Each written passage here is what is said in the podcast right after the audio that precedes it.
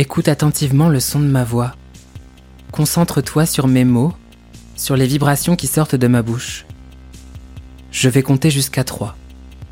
Lorsque j'aurai terminé mon décompte et seulement à ce moment-là, tu atteindras un état de bien-être total, de calme et de plénitude. 1, 2, 3. On dit souvent que pour que l'hypnose fonctionne, il faut y être réceptif, que ça marche seulement si on y croit, si on se laisse aller, si on s'abandonne. C'est une histoire de confiance et de croyance, de conviction et d'espoir peut-être. Ce qui est sûr, c'est qu'à partir du moment où le doute s'installe, où le scepticisme fait son lit, où l'incrédulité vient chatouiller l'ego, tout retombe comme un vieux soufflé au fromage. Est-ce que c'est pareil pour l'art contemporain? Faut-il lâcher prise pour l'apprécier? Se laisser aller pour mieux s'en imprégner? Est-ce que c'est une question de compromis, de renonciation? Qu'en est-il alors des réfractaires, des vaccinés, des hermétiques, de ceux qui montent au créneau, de ceux qui ne veulent pas faire la bise à l'art contemporain de peur de tomber malade C'est quoi le secret pour avoir le coup de foudre? Pour moi, l'art contemporain, c'est comme une bonne bouteille de vin. Ça se partage avec des amis, ça enivre, et puis c'est pas toujours facile d'accès. Parfois, faut se battre un petit peu pour expulser le bouchon. Il y en a qui arrivent du premier coup, d'autres pour qui c'est plus laborieux, et il y a même ceux qui débouchent ça avec une chaussure. Et puis, surtout, il y en a pour tous les goûts. On peut percevoir des arômes de sarriette, des notes de litchi, de clous de girofle, de goudron, de pâte d'amande, de craie, de tout, de rien, de ciel. Ça rappelle des souvenirs, ça en efface d'autres, ça rassemble ou ça sépare, et puis des fois on a juste envie de se dire que c'est pas ouf en haussant les épaules. Tu me connais, j'aime bien me lancer des défis, essayer de nouvelles choses et surtout être dans le partage. Pour cet épisode, j'ai donc convaincu mon amie Julie de m'accompagner pour un marathon de galerie d'art contemporain. Pour faire simple, si Julie était un chat, l'art contemporain serait pour elle l'équivalent d'Aqua Boulevard. L'art contemporain c'est de l'eau, Julie c'est de l'huile, a priori on est mal barré pour que ça se mélange. Je sais pas si c'est de l'incompatibilité ou de l'indifférence, mais le courant ne passe pas du tout entre ces deux-là. Je pense que si tu lui proposes de sauter à l'élastique sans élastique, de se nourrir de papier d'aluminium ou de nager avec des requins en bikini de chair à saucisse, si ça peut lui éviter de se retrouver dans une expo d'art contemporain, Julie foncera certainement tête baissée. Sur une échelle de 0 à Jeff Koons, on est sous le niveau de la mer, quoi. Donc moi, clairement, j'avais jamais fait de galerie parce que ça me faisait peur et pas envie. Autant j'adore les musées, et j'aime beaucoup aller dans un musée, faire une exposition et là ça me manque vraiment beaucoup avec le confinement et tout ça. Autant les galeries ça m'a jamais attiré et je me serais jamais vue entrer dans une galerie de moi-même par curiosité après être passé devant par exemple. Il fallait vraiment que tu m'intronises dans cet univers sinon c'est clair que je n'y serais jamais allée. Dans un musée, c'est grand et on se perd un peu dedans, alors que je trouve que dans une galerie, bah, c'est tout petit, donc voilà, on se sent très présent. Il y a jamais personne, donc on a toujours l'impression qu'on va déranger. Et il y a vraiment un aspect mercantile qui, du coup, me met mal à l'aise, où en fait, j'ai l'impression que je suis pas légitime à rentrer dans une galerie si j'ai pas prévu d'acheter quelque chose, en fait. Donc que ça s'adresse pas à moi et que ça se visite pas, en fait, comme on visiterait une expo, quoi. Et après, c'est vrai que je suis pas une très grande fan d'art contemporain, même dans les musées. bah, j'aime pas trop parce que c'est comme un bubble tea, quoi, il y a à boire et à manger. Donc on sait jamais trop ce qu'on va y retrouver. Ce que j'aime pas forcément trop moi dans l'art contemporain, c'est que je trouve qu'il y a beaucoup de démarches et de concepts, mais que du coup quand on est devant l'œuvre, et eh ben des fois en fait, euh, voilà, si on la débarrasse de ce côté conceptuel, en fait, on se retrouve devant un truc un peu moche et on comprend pas et voilà. Mais c'est clairement des a priori et un peu une caricature de ce que peut être euh, l'art contemporain. Du coup, je m'attendais beaucoup à voir un peu des installations conceptuelles en mode euh, un tampon trempé dans de l'acier chromé euh, accroché euh, par euh, une ficelle de Scooby-Doo au milieu d'une pièce et un cendrier à côté. Je pense que j'ai des goûts un peu hétéroclites. J'aime bien les détails. J'aime bien quand il y a des choses à fouiller, à découvrir. J'aime bien quand c'est un peu insolite. J'aime bien l'art médiéval pour ça parce que tout a toujours l'air un peu bizarre, un peu cauchemardesque mais dans un sens plus positif.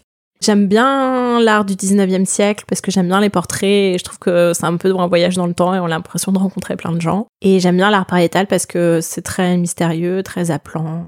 Mais j'aime bien quand même tout ce qui est détaillé et plutôt figuratif. Je suis moins touchée par tout ce qui est abstrait et j'ai très peu d'affinité avec la sculpture. Mais je sais qu'au fond, Julie, c'est un peu un Pokémon rare avec qui il faut être patient, qu'il faut bichonner. Parce que derrière sa Pokéball, il y a une énorme curiosité et une envie insatiable d'apprendre. Alors quoi de mieux qu'une expérience basée sur la transmission, la sensibilisation et la pédagogie? Aujourd'hui, on essaye de dépasser ces préjugés et on file sur le terrain. L'objectif est de se confronter à des œuvres, de s'intéresser à leurs histoires et de faire un choix appréciatif en pleine conscience. Je serai donc le guide de Julie dans ces labyrinthes que peuvent parfois représenter les galeries d'art à Paris.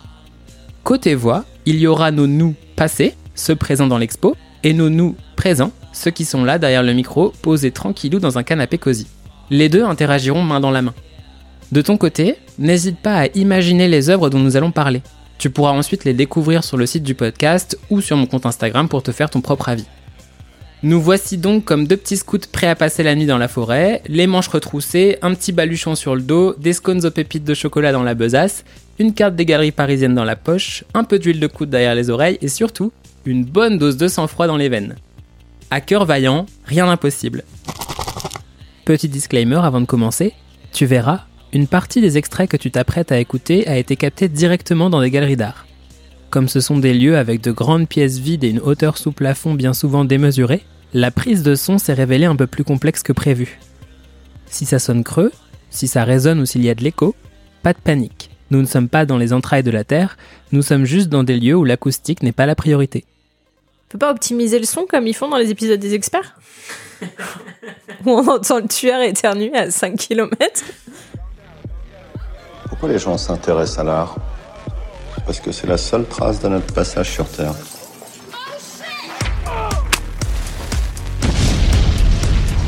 C'est beau mon chouchou.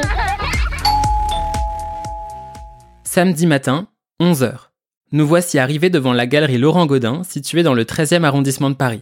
Avant de pousser la porte, j'essaye de motiver les troupes une dernière fois, comme pourrait le faire un entraîneur avant un match décisif, et surtout, je rassure Julie sur l'expérience qui l'attend avec une petite tape sur l'épaule. Il n'y a pas d'enjeu, il n'y a pas de piège, il n'y a pas de note en fin de parcours. On est uniquement là pour découvrir un nouveau monde. Un monde qu'elle ne connaît pour le moment que de très loin. J'ai un peu peur de biper à l'entrée. c'est la première fois que je vais dans une galerie, donc euh, je sais pas trop à quoi m'attendre. C'est la porte de Narnia, quoi. Je, je suis prête à découvrir un nouveau monde. Déjà, il y a un truc où il y a écrit Worst day of my whole life, et j'ai envie de dire euh, accurate. Bonjour Merci Merci, bonjour. Alors, je, je te suis. Donc, nous, l'artiste qu'on Ok. vient voir. Ah ouais, putain, pardon, excusez-moi. ah ouais. Tu l'entends ce petit rire nerveux? Je t'avoue que c'est pas très très bon signe. J'observe Julie pour essayer de comprendre s'il s'agit d'un éclat de joie, mais je perçois très rapidement qu'il s'agit en fait d'un appel à l'aide. Je vois ses pupilles qui font des bonds jusqu'au plafond et son corps qui fait marche arrière de manière instinctive. On dirait une biche prise dans les phares d'une voiture qui roule à 250 km/h en lisière de forêt. Qu'est-ce qui m'a pris de l'emmener ici? L'artiste qui expose ce jour-là s'appelle Paul Cherlitsky. C'est un artiste qui est né en Pologne et qui habite actuellement en Allemagne. Avant que je t'en dise un peu plus sur sa démarche et sur ses œuvres, je te laisse avec une description made in Julie de la première série de tableaux de l'expo. Tu vas voir, la rencontre est un peu abrupte. Je me demande si c'est pas un copycat de Klein, mais genre qui serait daltonien. Et ça expliquerait la démarche. Du coup, c'est une toile. Et alors, on a l'impression que la, la description est minimaliste, mais en fait, non, pas tant que ça. C'est une toile rouge, avec un effet de matière comme si ça avait été genre un peu projeté. Ou alors, c'est une très grande feuille de papier de verre rouge, qui expliquerait la texture un peu granuleuse. Soit, à mon avis, c'est un matériel déjà existant qui a été placardé. Mais bon, je me dis que sûrement pas. Mais concrètement, ça pourrait être de la moquette. Tu sais, un peu genre euh, les tapis de billard, mais en rouge, quoi. Sinon, j'imagine que c'est une espèce de matière projetée. J'en sais rien. En même temps, ça fait très textile, mais c'est peut-être la trame de la toile qu'on voit à travers. Là où Julie a vu juste, c'est qu'on retrouve bien l'idée de récupération derrière cette série de tableaux. En revanche, il n'est pas question de moquette. Ici, on parle d'une matière première bien plus intime et bien plus évocatrice.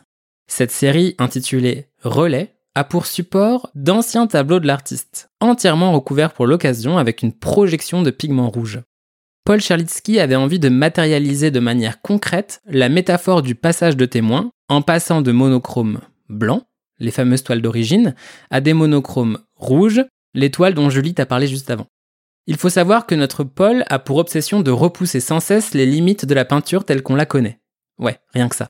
Cette fixette le pousse à bousculer les gestes associés à la peinture classique et académique et à se poser cette question. Qu'est-ce que la peinture aujourd'hui? Sa démarche est très loin d'une volonté de créer des œuvres belles, mais se situe davantage autour du mouvement et de l'empreinte que la technique peut laisser. En ce qui concerne ses thèmes de prédilection, Paul Cherlitsky est un artiste qui travaille pas mal autour de la notion de temporalité. Passé, présent, futur, et tout ce qui s'y rattache. Transmission, perception, héritage, rythme, continuité. Ces toiles-là, en l'occurrence, sont un bon moyen de lier passé et présent. Les pigments balancés de manière incertaine viennent recouvrir l'existant sans pour autant masquer la texture ni les marques. Cette superposition raconte l'histoire de nos vies. Ce passage d'un état à un autre parfois incontrôlé. Cette mue pleine de surprises. Ces transformations plus ou moins profondes. Ce cheminement plein de rebondissements qui finit par être perceptible par le monde extérieur. On retrouve donc cette idée que le futur se construit sur les fondations du passé, que nous sommes l'addition de nos versions précédentes. Donc là, je déballe tout ça à Julie, tout fier de moi. Je me dis que ça ne peut que la convaincre, et pourtant, la réalité me rattrape rapidement. Est-ce que l'histoire te convainc un peu plus que, que l'œuvre en elle-même? Alors, honnêtement, non. J'aime bien la démarche zéro waste. Je trouve qu'on est dans la dans l'air du temps, mais j'ai pas trop ce ressenti en regardant. Je vois pas le passage du temps. Je suis désolée, mais c'est vrai que ça ça ne ça me touche pas beaucoup. Bon, là, je sens que je fais pas l'unanimité avec mon artiste minimaliste polonais. Je commence à douter de moi et surtout à me dire est-ce que j'ai fait les bons choix? Est-ce que je ne suis pas en train de traumatiser Jolie Est-ce qu'on va pouvoir trouver un terrain d'entente à un moment donné? Du coup, foutu pour foutu, je la lance sur la deuxième série de tableaux présente ce jour-là. Et en y réfléchissant, j'aurais peut-être dû m'abstenir. Savoir s'arrêter au bon moment, des fois, c'est pas plus mal. C'est assez minimaliste. Il y a une espèce de toile blanche en arrière, mais elle paraît pas très égale, donc je sais pas si elle a été repeinte. Et il y a des traits noirs qui ont un peu bavé et d'autres qui sont plus en pointillés. voilà. Bon, qu'est-ce que tu imagines que ça raconte? Euh, Une après-midi d'averse. Est-ce qu'avec mon masque, on voit mon expression de désespoir ou pas? En galère, dans la galerie. Même pour ressentir les choses, en fait, il y a si peu d'éléments que même en en faisant une série, c'est très difficile d'être euh, d'être atteinte, quoi. Encore une fois, en fait, je m'attendais pas à être aussi déstabilisée parce que je pensais pas que ça serait le genre de choses que tu me montrerais. Mais en fait, c'était plutôt l'inverse, c'est-à-dire que je me suis confrontée dans la situation exactement de ce que j'imagine être une galerie d'art, en fait. Se retrouver dans un espèce d'espace un peu moderne, plein de béton brut, avec des toiles blanches au mur et trois traits noirs qui doivent probablement coûter 10 000 euros, et de pas me sentir à ma place, et de pas comprendre, et d'avoir l'impression qu'en fait on se moque de moi. Ces énormes toiles blanches, ponctuées de rares traces noires, appartiennent à une série qui s'intitule Bye Bye. Ah, bye Bye, c'est aussi ce qu'a envie de me dire Julie à l'instant T, hein, mais bon, passons. Pour cette série, Paul Cherlitsky souhaitait encore exprimer le passage du temps, mais également tout le hasard et les accidents qui peuvent survenir au cours de l'existence. Pour illustrer cette idée, il a donc fait voyager un lot de toiles neuves, encore dans leur emballage, protégées de cette fine couche de plastique qui enveloppe parfois nos objets de grande consommation. Pendant le transport, cette pellicule protectrice a progressivement subi des coups, des chocs et des dommages de manière assez aléatoire, laissant apparaître le support immaculé par endroits. À l'arrivée, Paul Cherlitsky a récupéré ces toiles maltraitées par ce principe de manipulation et puis a décidé de projeter de la peinture noire à même l'emballage afin que la matière rencontre la toile tendue à travers les trous et les brèches du plastique. Un peu comme un pochoir si on veut. Ici, l'artiste travaille autour de la question de porosité et d'interconnexion ou comment le contexte influence les individus et vient les éclabousser, les marquer au fer rouge et les changer à tout jamais, même de façon subtile. Comment l'imprévisible vient chahuter l'existant et transformer l'œuvre ou l'être?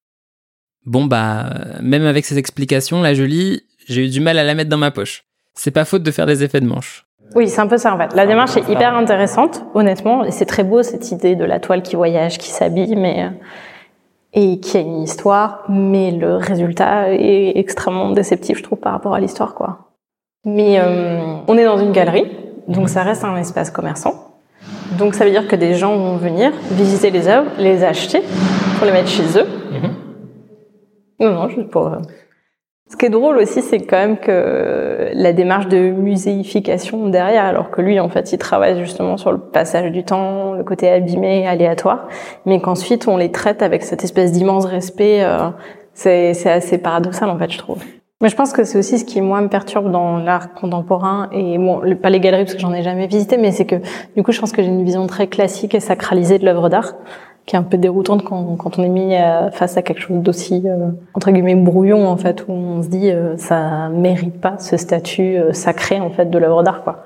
Je suis désolée, ça fait un peu vieux con, mais mais je suis pas sûre de comprendre le plaisir esthétique qu'une personne puisse avoir à avoir ça chez soi en fait. Du coup, je verrais que la démarche mercantile en fait, euh, l'investissement ou les choses comme ça. Je sais que mes émotions sont plus déclenchées par soit la beauté, soit quelque chose de profondément euh, inhabituel en fait, qui va complètement me sortir de mon quotidien. Et là, euh, je ressens ni l'un ni l'autre en fait. C'est drôle que ce soit quelque chose qui est sur la temporalité, mais en fait, quand on le voit, on n'a pas cette notion de temporalité. On a l'impression que c'est quelque chose qui a été fait en moins d'une minute en fait. Et du coup, j'aurais tendance à lui accorder moins de valeur parce que moi, j'aime bien les choses justement où on sent que la personne a pris beaucoup de temps en fait euh, pour le faire ou pour le construire quoi. Mais là, je sais pas combien de temps les toiles ont voyagé avant d'être abîmées comme ça. Ça se trouve, c'est deux ans en fait, donc ça a mis du temps à le faire. Mais ça se voit pas en fait dans le résultat. Bah, du coup, nous, on en avait déjà parlé. Moi, j'ai un peu du mal du fait qu'une œuvre puisse pas vivre sans son discours. Euh, Je pense que c'est important en fait qu'elle puisse vivre de manière autonome et qu'en fait le discours quelque part transparaisse suffisamment dans l'œuvre pour qu'on en ait au moins des suggestions et qu'ensuite quand on nous offre les clés ça devienne évident. Mais là, je trouve honnêtement qu'il y a un tel delta entre les résultats et la démarche que du coup tout est supporté par la démarche en fait. Et je m'interroge vraiment si on a besoin de de voir l'œuvre en fait.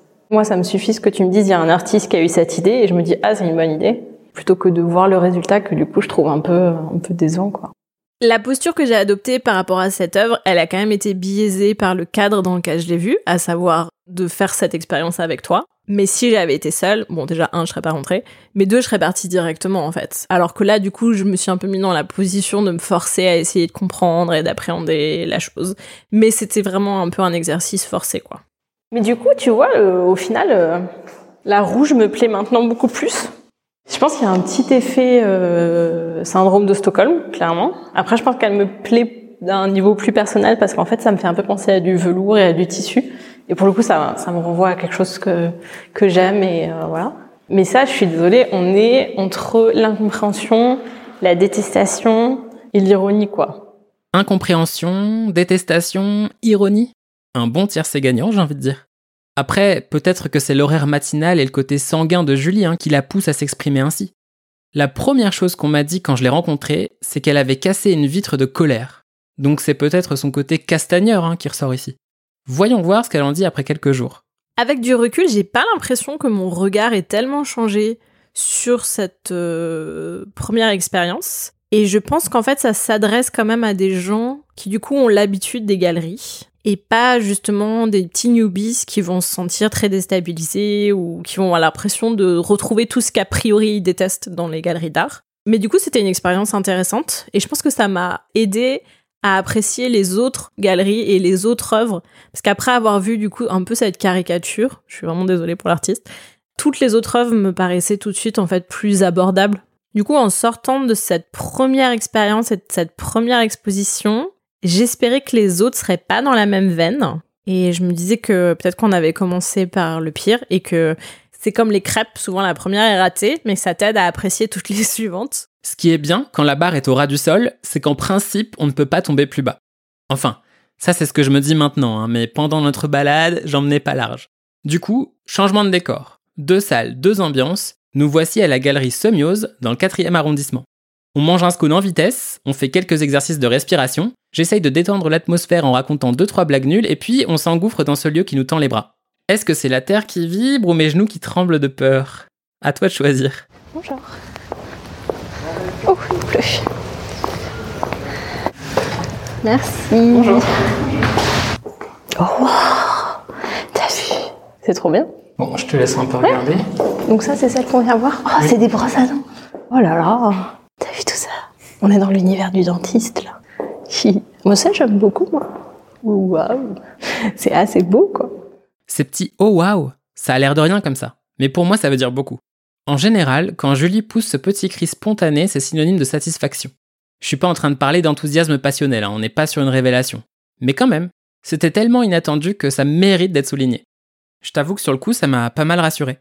Alors, est-ce que tu peux décrire un petit peu ce que tu as autour de toi, ce que tu vois? Du coup, c'est comme des tapisseries, mais qui auraient des différentes formes et fabriquées avec des matériaux de récupération. Il y a énormément de petites euh, touches de clavier d'ordinateur, des capuchons en plastique. Et du coup, ça fait ouais comme des sortes de tapisseries, mais du coup, on verrait vraiment tout le relief en fait de, des grains et dans des couleurs plus ou moins pop ou juste noir et blanc. Et euh, du coup, c'est assez beau.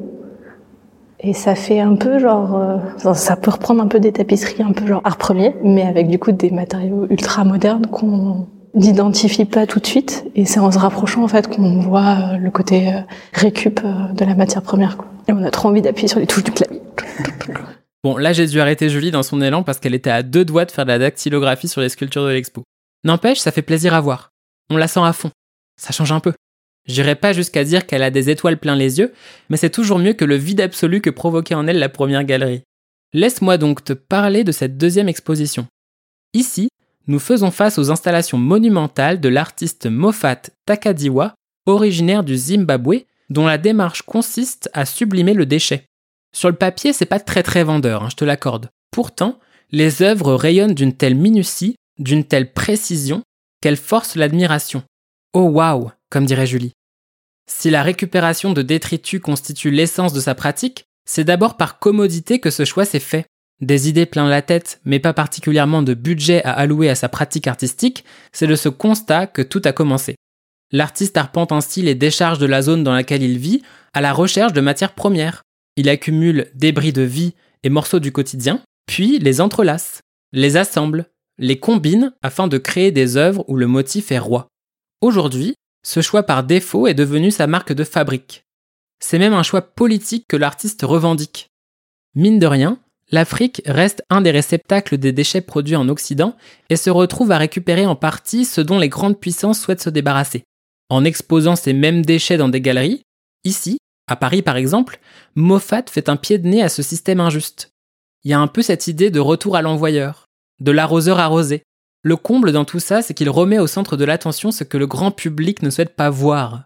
Il déterre ce qui avait été enfoui et le met sur un piédestal, à la vue de tous, non seulement pour être admiré par nous, visiteurs lambda, mais également critiqué par le marché de l'art et surtout revendu à des collectionneurs. Une jolie boucle si tu veux mon avis.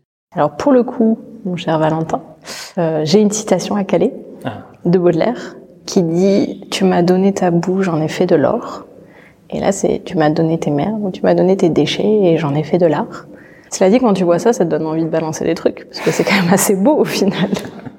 Ouh là là, alors oui, non. Euh, on ne balance pas ces ordures dans la nature, même si on a un lointain espoir que ça puisse être récupéré par un génie de la création. C'est non. Je vais avoir Greenpeace sur le dos, moi, avec ces conneries. Bon, revenons à nos moutons. Qu'est-ce qu'en pense Julie de tout ça? Je pense que tu es obligé, même si t'aimes pas le résultat, là, de t'incliner quand même euh, sur l'aspect technique. En fait, un motif, le côté répétition, le côté récupération, tissage des matériaux, ça force quand même un peu euh, à s'incliner au moins sur cette démarche de l'artiste-là. Et je pense que tout le monde peut le comprendre, même des gens qui ont vraiment zéro contact avec l'art, quoi. Et du coup, arriveront à reconnaître ça comme étant de l'art par rapport à ce qu'on a vu à la galerie précédente. Et là, pour le coup, il y a un discours qui transparaît en fait dans l'œuvre auquel on a accès, je trouve, juste en la regardant, même si après c'est intéressant d'avoir en plus euh, le discours de l'artiste. Et même si on enlève en fait le, discours, l'œuvre existe en soi et reste quand même euh, belle, intéressante, euh, impressionnante. Donc tout de suite, ça me parle un peu plus, quoi. Le travail de, de cet artiste m'a fait penser à Louise Bourgeois parce qu'elle a beaucoup travaillé sur la tapisserie. Et elle avait un peu cette figure de l'araignée qui tisse et elle, ce qui était assez beau aussi, c'est qu'elle le, elle le reliait un peu à une perspective féministe, en fait, avec la femme qui brode, la femme qui tisse, Pénélope, et ainsi de suite. Et du coup, là, il y avait un peu un, un lien lointain. Et je pense que c'est aussi ce qui fait que ça m'a plu, parce que je pense que quand on reconnaît des choses, en fait, euh, ça, ça fait toujours plaisir. Peut-être que parfois l'art contemporain c'est compliqué parce qu'en fait il y a l'air d'avoir tellement de personnes et ça part dans tellement de directions différentes que c'est dur d'y avoir ses repères. Alors que quand on est un tout petit peu plus tôt dans l'histoire de l'art, en fait ça paraît beaucoup plus simple. En fait on a des mouvements qui sont bien circonscrits avec des grandes figures et on les connaît. Et je pense que un des plaisirs d'aller au musée c'est pas seulement de découvrir des nouvelles choses mais aussi de reconnaître des choses parce que du coup on se sent euh, on se sent validé dans sa connaissance. Et peut-être que du coup, quand on va avoir des galeries, euh, comme moi et qu'on connaît rien, c'est déstabilisant. Et quand on arrive vaguement à le raccrocher à quelque chose qu'on connaît, bah du coup, c'est plus simple, les choses prennent leur place et on se l'approprie plus facilement. Si Julie semble avoir baissé la garde, c'est qu'elle a réussi à trouver des repères parmi cette sélection d'œuvres. Si sa boussole indiquait le sud dans la première galerie, elle pointe désormais dans une direction qui lui est familière. En se raccrochant à des références personnelles, Julie connecte sans s'en rendre compte des fils conducteurs entre ses souvenirs et ses perceptions. C'est peut-être ça la clé aussi. Tisser des liens entre ce que l'on connaît et ce que l'on ne connaît pas. Ne pas faire de saut trop brutal dans l'obscurité, y aller pas à pas et s'éclairer à la lumière de sa propre bougie. En appréciant certaines caractéristiques ou certains détails, Julie apprend à apprécier l'œuvre dans sa globalité et arrive même à la trouver belle. D'ailleurs, c'est un terme qui revient souvent dans la bouche de Julie, cette notion de beauté, comme si l'art se devait d'être beau, que c'était un prérequis pour être qualifié en tant que tel. Qu'est-ce que t'en penses, toi, de cette notion de beauté? De mon côté, j'essaye tant bien que mal de me détacher d'un jugement appréciatif trop hâtif, d'un j'aime-j'aime pas un peu trop facile, de ces notions de beauté et de laideur. Et c'est clairement pas évident, parce que c'est presque contre nature. Le corps est inlassablement attiré par ce qu'il considère comme harmonieux, gracieux, parfait. C'est une lutte contre soi-même que d'appréhender ce qui sort du cadre, ce qui n'est pas dans la norme.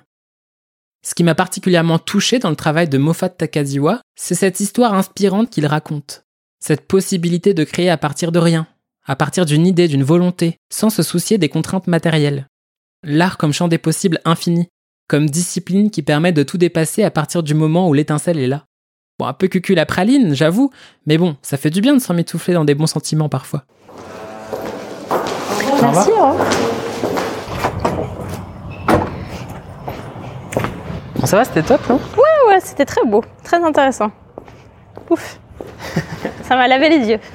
Je sais pas si ça m'a touché, mais en tout cas, ça m'a séduit.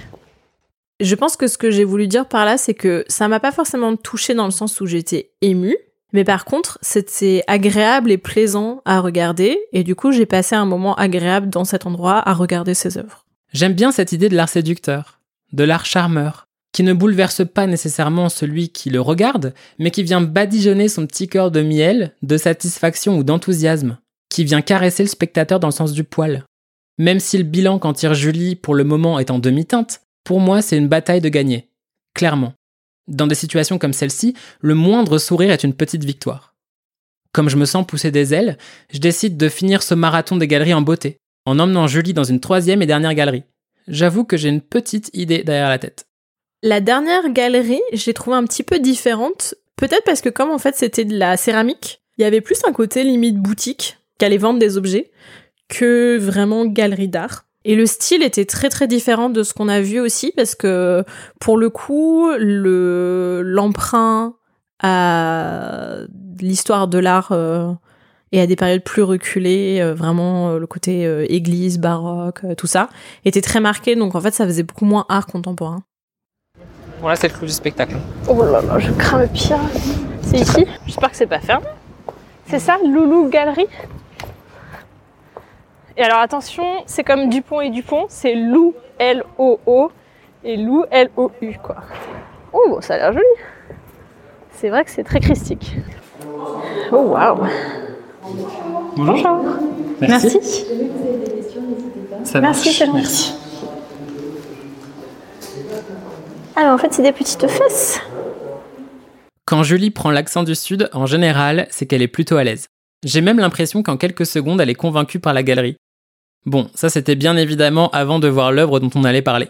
Attention, chute libre dans 5, 4, 3, 2, 1. Sérieusement? Sérieusement De toutes les œuvres que tu as choisies, il a fallu que ce soit l'espèce de godemiché euh, en crâne. euh. C'est pas cool. Merci. Bon, du coup, on s'approche Alors, je tiens à préciser que le choix de l'œuvre ne m'appartient pas et qu'il y avait des œuvres plus simples à décrire. Donc, c'est une statue en céramique, je dirais, qui, en fait, c'est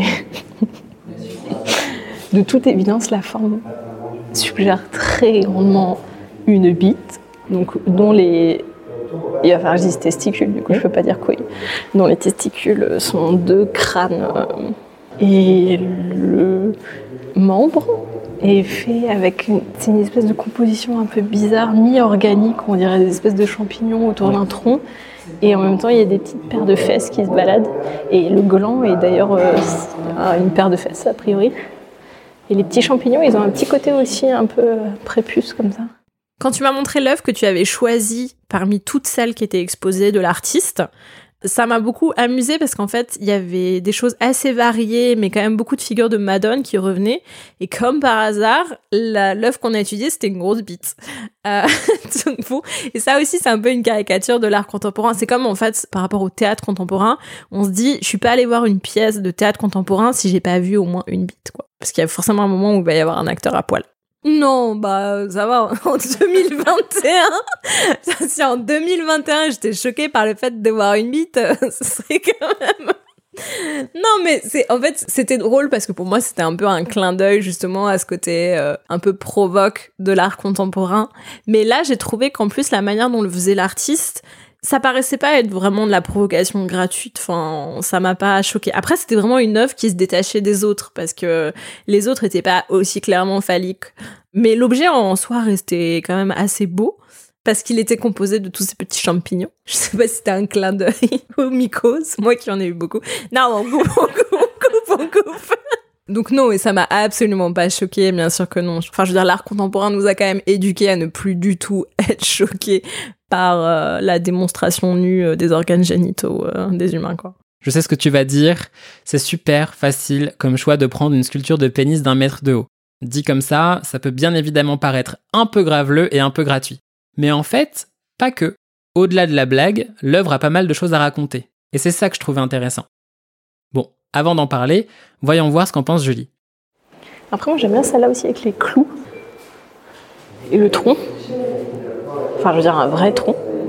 Bah, ça fait un peu penser au Memento Mori euh, dans l'art, mais du coup, la version euh, sculpture, quoi. Et aussi un peu euh, genre l'art des catacombes et tout ça. Et c'est assez beau, honnêtement. Je trouve pas ça choquant, en fait, parce que je pense qu'on a tellement l'habitude de voir des trucs choquants dans l'art moderne que je trouve pas ça choquant. C'est assez beau, et puis il y a cette espèce de mélange un peu de le côté pieux et le côté phallique, mais, euh, mais bon, de toute façon, dans le catholicisme, euh, dans la religion, il y a toujours un truc euh, quand même très sensuel, sacrificiel, tout ça, donc voilà. Et, après, plastiquement, ça fait un assez bel objet et qui est très bien exécuté et très technique, quoi. Donc du coup, c'est plus simple de l'apprécier aussi, quoi. Il y avait un côté très champêtre avec les champignons, clairement. Et j'aime beaucoup la céramique. Mais c'est vrai que moi, je suis plus dans les objets vintage. Mais pour inviter ses beaux-parents, oui, avec plaisir. On met deux trous, on en fait une salière. Petit rappel, je vous en supplie, on ne transforme pas ces œuvres d'art en salière, ni en tout autre ustensile de cuisine d'ailleurs. Non seulement c'est de mauvais goût, mais en plus c'est pas dingue dingue pour la cote. Un peu plus sérieusement, pour comprendre cette œuvre intitulée Erectus 49, il faut se pencher davantage sur l'artiste qui l'a réalisée. Laisse-moi donc te présenter l'artiste française touche à tout, Catherine Wilkning. Comédienne, scénariste et réalisatrice, elle rencontre la céramique au début des années 2000 et en tombe rapidement en amour. Au-delà d'une rencontre artistique, la sculpture se révèle nécessaire et cathartique. Pour Catherine, le travail de la terre vient lui sauver la vie à un moment difficile de son existence. Il devient rapidement un outil de rédemption et de libération. Ce qui lui plaît dans la céramique, c'est cette capacité à donner la vie, à créer des personnages de ses propres mains. Au début de sa pratique, l'artiste crée énormément de monstres, d'êtres difformes, bizarres, de figures torturées, blessées, et ce, pour refléter ses propres angoisses, pour mettre des visages sur ses peurs. Puis en 2012, ses projets de maternité tombent à l'eau. Son corps la lâche, ne lui obéit plus, les médecins lui annoncent qu'elle ne pourra jamais avoir d'enfant. Entourée de toute cette noirceur, elle décide alors de prendre le contre-pied et de contrebalancer avec des sculptures plus douces, plus délicates, plus harmonieuses. Elle se dirige alors vers la porcelaine pour illustrer cette transition et s'imprègne du blanc de ce support qui symbolise inévitablement ces notions de pureté, de sérénité, d'immaculé. Sa démarche est tellement personnelle qu'elle met plus de dix ans avant d'exposer pour la première fois. Comme chaque création correspond à une naissance, littéralement, une exposition où tous ces enfants seraient montrés au grand public relève d'autant plus de l'intime. On retrouve d'ailleurs cet aspect d'intimité dans les thèmes abordés par Catherine, comme la croyance, la féminité, notamment matérialisée par des madones, ces femmes saintes, qui sont surtout représentées comme des figures de mères, de génitrices, mais également la mort, la renaissance ou encore le chaos. Revenons donc à notre sculpture Erectus 49 et essayons de faire le lien entre l'histoire de l'artiste et cette énorme phallus composée d'un amas de chair et de champignons, comme une sculpture qui grandirait grâce à la moisissure, qui serait en train de pourrir ou de germer, sans oublier les deux testicules remplacés par des crânes. Qu'est-ce que cela raconte? Disons qu'on retrouve ici le cheminement de vie de l'artiste, cette idée que la vie et la mort sont intimement liées, connectées, interdépendantes. Le pénis, symbole de pouvoir créateur, devient pour elle symbole de l'impuissance, de non-procréation, de non-aboutissement. De manière plus universelle, on pourrait voir dans cette œuvre un message féministe avec ce membre qui représente le patriarcat, les ténèbres virilistes, la masculinité toxique, et donc le pouvoir destructeur des hommes qui finalement donne plus facilement la mort que la vie. Une sculpture qui a donc plusieurs cordes à son arc et qui prouve qu'il ne faut absolument pas s'arrêter à la première impression d'un ouvrage créatif, qu'il faut dépasser cette façade et chercher à relier l'objet à son auteur. Du coup, je termine de raconter tout ça à Julie, je déballe ma science une dernière fois et on sort de la galerie. Le road trip est enfin terminé. Je ne vais pas te le cacher, on est lessivé. Moi d'avoir joué les jamis de ses pas sorciers, elle d'avoir dû revêtir sa cape d'élève studieuse. À l'écoute, force d'analyse, de suggestion et de référence. On a les jambes molles, le cerveau en houmous, la langue gonflée, mais on est content content d'avoir pu partager ce moment, d'avoir pu se découvrir l'un l'autre encore un peu plus et puis d'être sorti de nos zones de confort. Perso, je sais pas si je suis prêt à être prof après tout ça. En ce qui concerne Julie, je suis pas certain non plus qu'elle remette les pieds dans une galerie un jour. Mais j'ai l'impression que cette expérience vie ma vie n'était pas la torture qu'elle s'imaginait au départ. Je suis ravi de l'avoir poussée dans ses retranchements et de l'avoir mis au pied du mur. Avec ce petit voyage en terre inconnue, l'objectif était vraiment de la bousculer, de la déstabiliser, de la chambouler, et de lui prouver que l'art contemporain ne reste jamais sur une seule et même note, qu'il est polymorphe et qu'on trouve de tout, même des choses éloignées des clichés. Du coup, je lui laisse le mot de la fin, histoire qu'elle prenne un peu de recul sur ce qu'elle vient de vivre et qu'elle partage ce qu'elle a pu ressentir. Une sorte de bilan, somme toute. Julie, c'est à toi. En fait, c'était tellement une expérience que de toute façon, enfin, la question de aimer ou pas aimer se posait pas tellement. En fait, tu vois, il y avait un petit côté expérience aussi dans le côté où j'avais l'impression d'être un rat de laboratoire et qu'on allait voir mes réactions. Donc, en fait, quelles que soient les réactions, L'important, c'était surtout de réagir et de pas être indifférente. Et je pense que c'est pour ça d'ailleurs que la première galerie, ça s'est pas forcément très bien passé, c'est qu'en fait, ça me faisait vraiment ni chaud ni froid. Moi, j'étais très contente de faire l'expérience et c'était vraiment très très agréable d'être prise par la main pour faire ça parce que je l'aurais vraiment jamais fait de moi-même.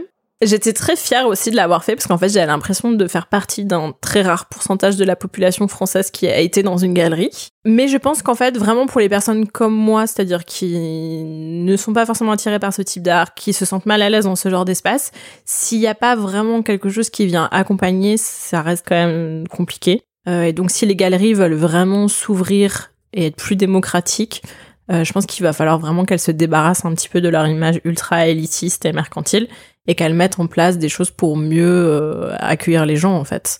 Euh, parce qu'on a quand même toujours un peu le sentiment de déranger. Et aussi, je pense qu'en fait, c'est une bonne idée quand on a peur d'aller dans une galerie, d'y aller avec quelqu'un d'autre en fait. Parce que du coup, eh ben on a moins peur. Et au pire, si c'est nul, ben on rigole bien. Bah, je pense que c'est un peu le paradoxe des galeries, c'est que y a personne, donc en fait, t'oses pas y aller, mais quand il y a des gens, c'est encore plus gênant parce qu'en fait, euh, t'as un peu l'impression d'attendre aux toilettes avec les gens à côté. Enfin, tu vois, il y a vraiment ce côté où t'as une espèce de proximité, distance, mal à l'aise, ou en fait, tu sais pas si tu dois regarder le tableau en récitant du Deleuze dans la tête, ou si genre tout le monde est là en mode putain, j'ai faim, quand est-ce qu'on rentre, quoi. Et ça fait des, des simili interactions très bizarres, en fait. Et j'ai aussi l'impression qu'un grand pan auquel on n'a plus du tout accès des galeries d'art, c'était beaucoup les vernissages qui sont censés, j'imagine, être un peu des moments de sociabilisation, qui doivent être très bizarres en fait. Est-ce que les gens regardent vraiment les œuvres? Est-ce que les gens sont là pour les petits fours? Est-ce qu'il y en a assez? Et moi, ça m'est déjà arrivé plusieurs fois de passer devant des vernissages d'expo et de me dire, bah... Enfin, je sais pas, ça, ça me faisait rire, quoi. Ça faisait un peu scène de film français, quoi. Bah, j'aurais aimé être plus spirituel, faire plus de blagues, euh, mais j'ai l'impression qu'en fait, tu voulais pas non plus euh, que je sois en mode bigard, donc euh, je me suis sentie un peu bridée dans ma créativité. Moi, je voulais être le bigard des, des galeries d'art, quoi. C'était ma meilleure réplique de la journée. Merci d'être resté jusqu'à la fin. Si cet épisode t'a plu, n'hésite pas à le partager autour de toi, à venir m'en parler à laisser des commentaires positifs sur ta plateforme d'écoute préférée et à déverser une pluie d'étoiles sur Apple Podcast. Si ce n'est pas déjà fait, je t'invite à me rejoindre sur Instagram pour en savoir plus sur les coulisses du podcast.